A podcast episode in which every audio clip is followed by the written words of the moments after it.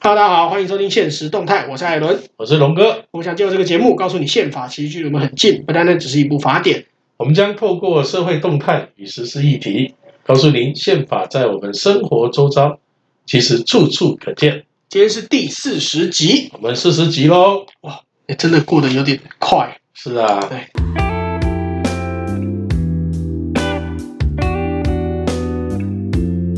哎，龙哥，我们讲了好几个礼拜的疫苗，讲了好几个礼拜的，好几个礼拜的台台日关系、台美关系。那前几个月啊，前一两个月，台美关系又有事了。我们一直在讲台美关系，哎对，对，就是你知道美国它的那个国徽的代表是什么？老鹰，老鹰嘛。对，对，那最近美国的国会啊，这个众议院啊，哎，有出了一个跟老鹰有关的法案你说那个老鹰法案呢、 ，Eagle 我我们要这样子 Eagle Act 破题啊，啊这样子破题听起来很尴尬、欸。？啊。不会啊，你的资料不是就是这样写吗是啊， 我的我我我的我的 round down 是这样写，没有错啊。 对啊，对啦，就是那个 Eagle 老鹰法案，呃，我先讲全名好了，嗯，全名翻译成中文叫做《确保美国全球领导力与参与法案》，那它的缩写刚好变 Eagle。它是 Ensuring American Global Leadership and Engagement Act 对，没错好，简叫做缩写是 E A G L E。老鹰法案。对而且这老鹰法案很有趣哦。这个这老鹰法案事实上在共和党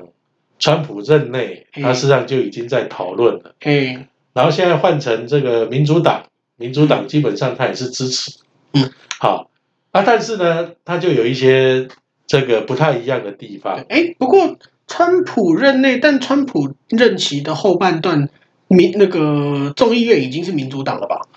我记得对川普的任但期是的就后半段，是说，在那个时那个时候，事实上，他老鹰法案它总共四百七十页，啊，对啦，也是啊，啊。它不，它不，它不是说突然间出你现要，出一个草案，不可能三对两天就出就写出来了。然后当然就是说，在民主党的立场上，哈、嗯他只是他希望就是说，哎，我对中国警告一下，对，啊，就里面有关于对于中国的这制裁的部分，嗯，我来警告一下。但是共和党认为说，哎，利亚呢，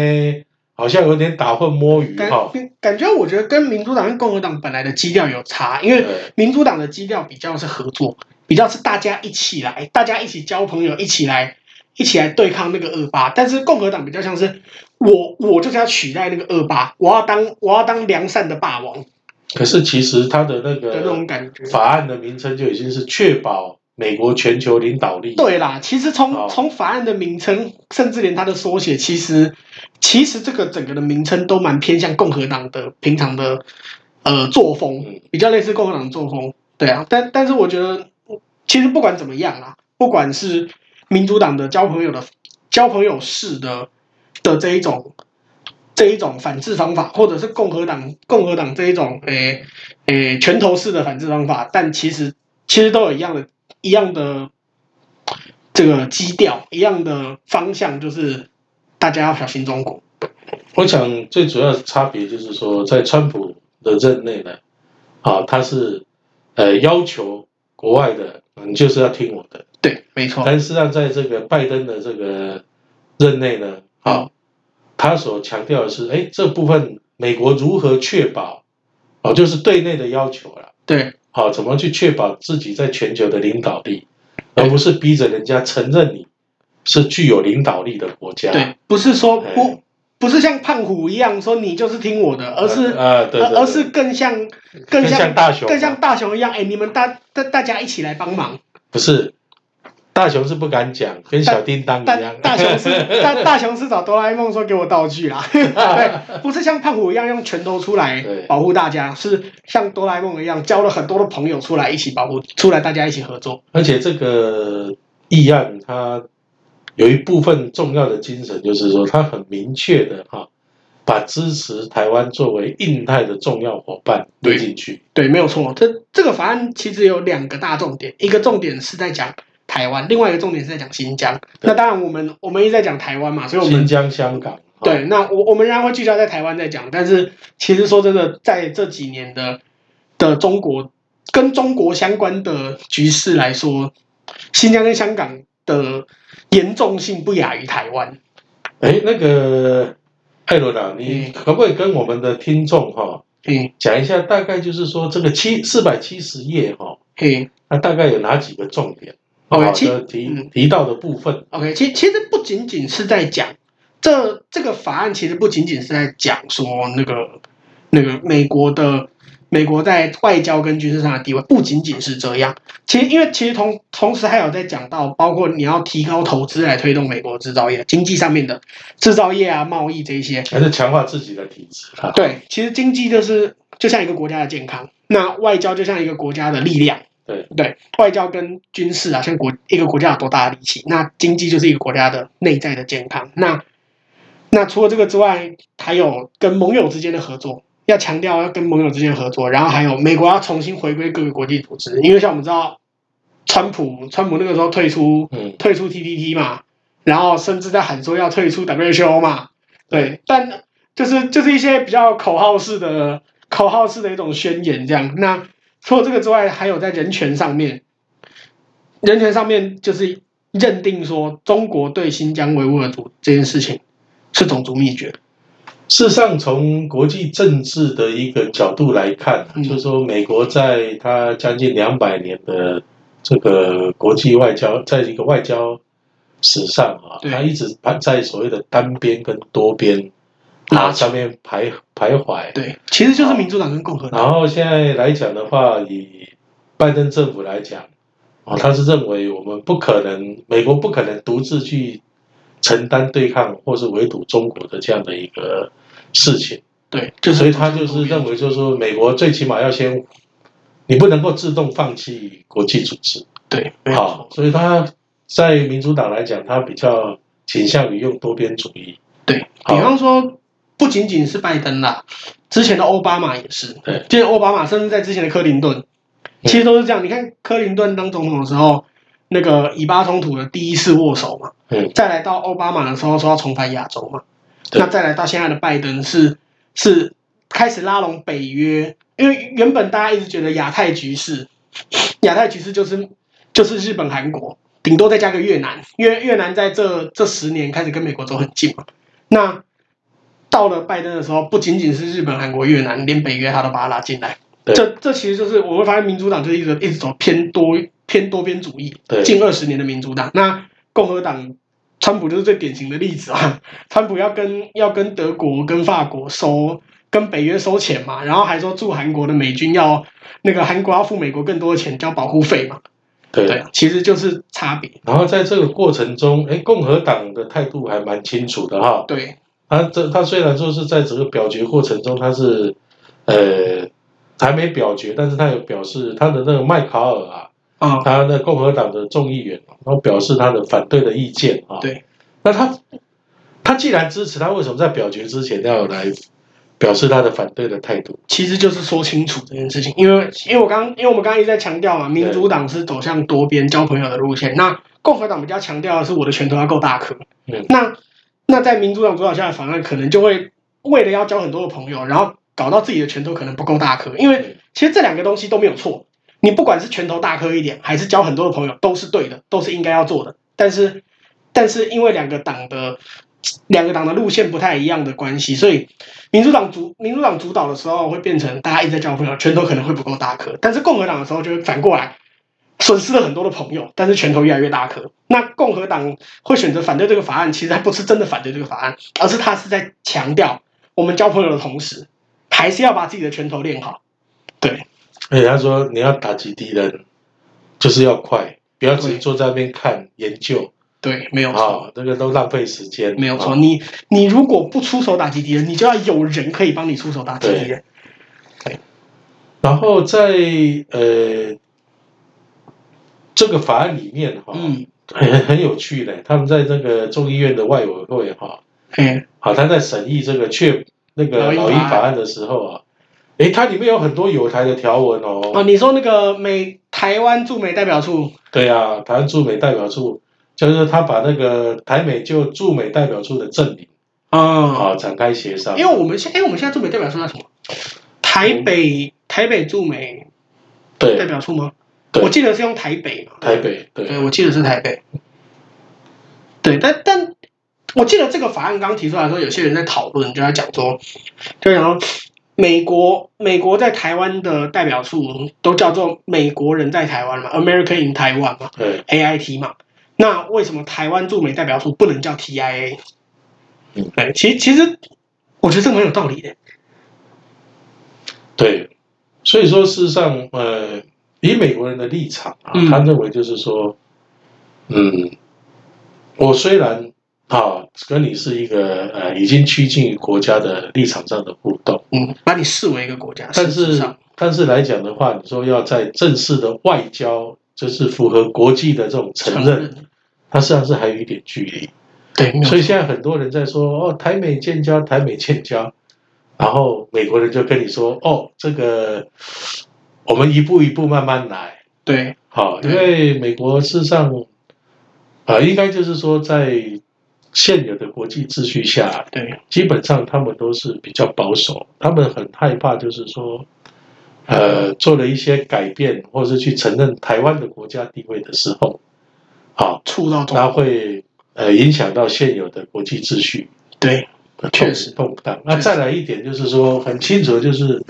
美国很多的学界都都有讲嘛，他就讲说，台湾是一个很奇怪的国家，好啊，很很奇怪的例子啦。嗯，怎么说？好，他说，嗯，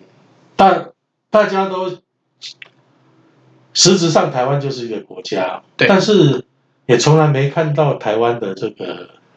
人民或是台湾的政府政府向国际说，我就是一个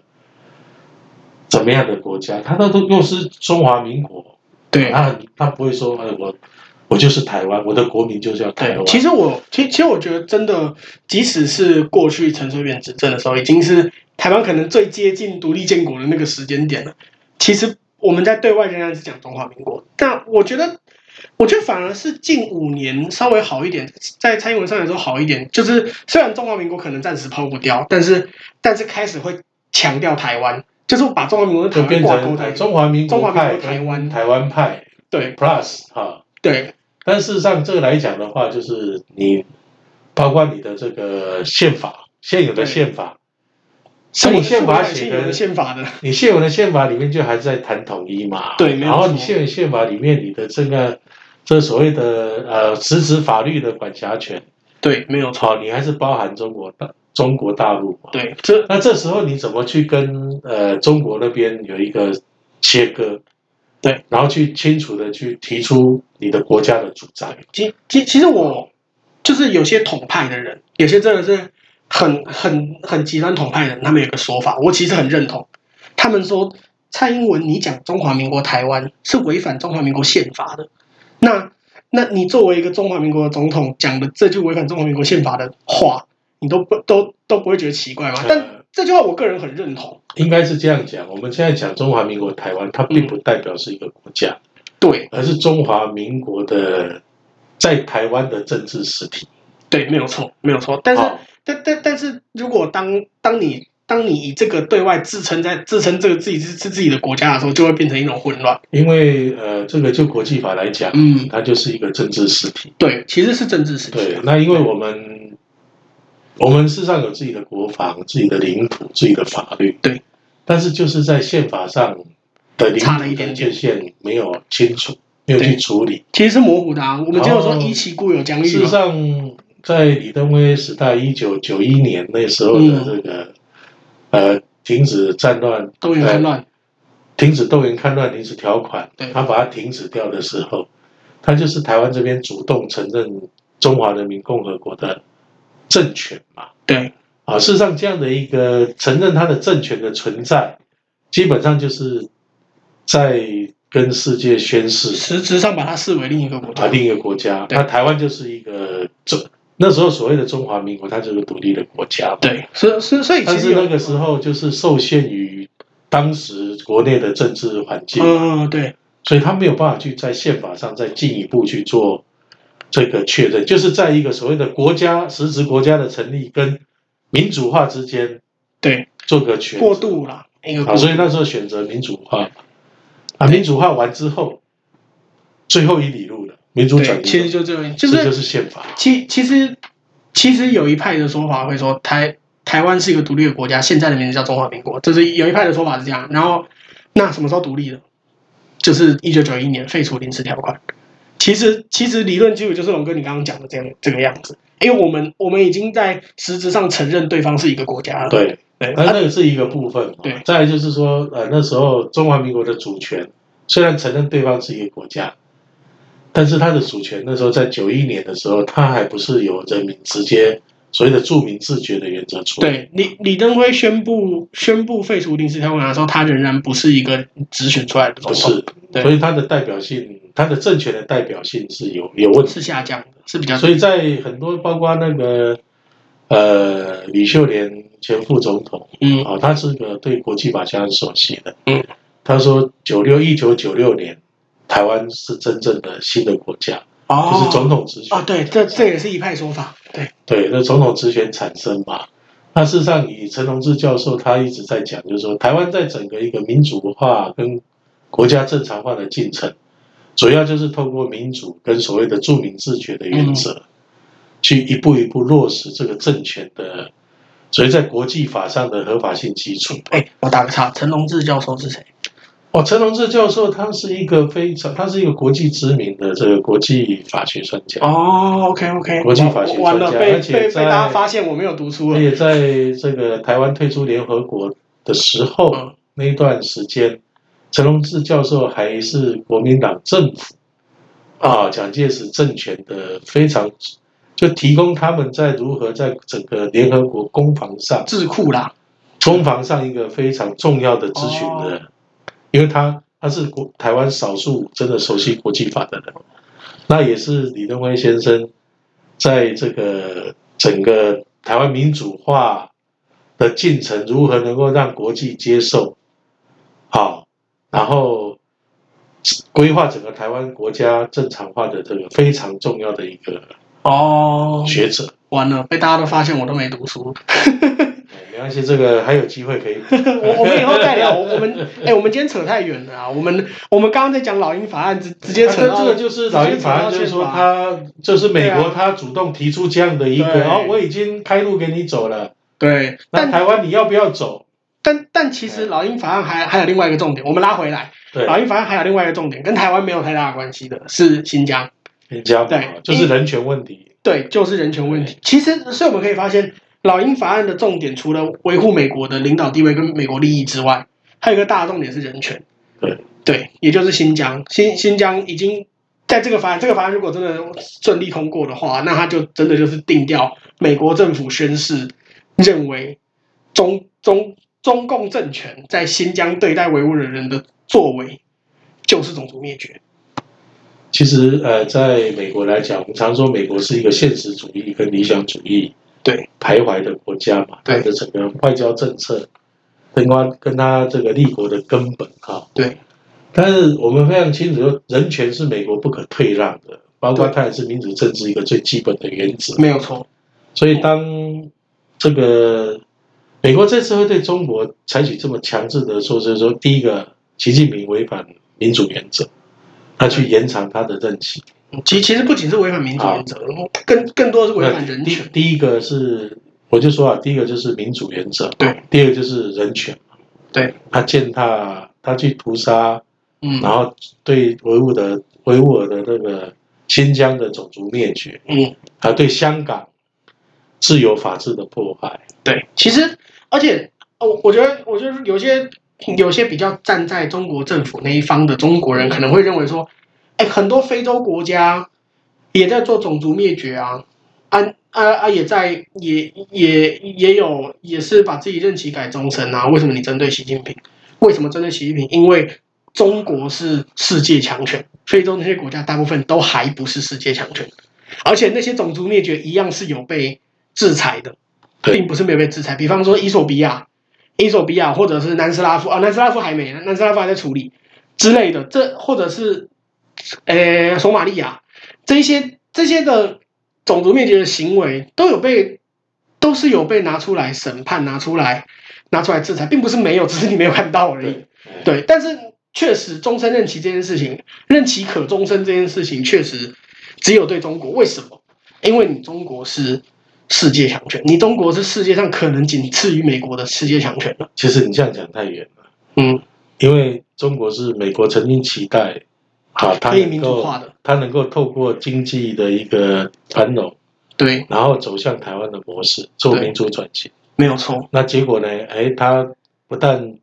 这个吸取美国的资源，窃取他的军事，到最后还来威胁美国的领导地对位，，中中国赚了全世界的主要钱，是在这里对，就就是其实我们可以看到的是，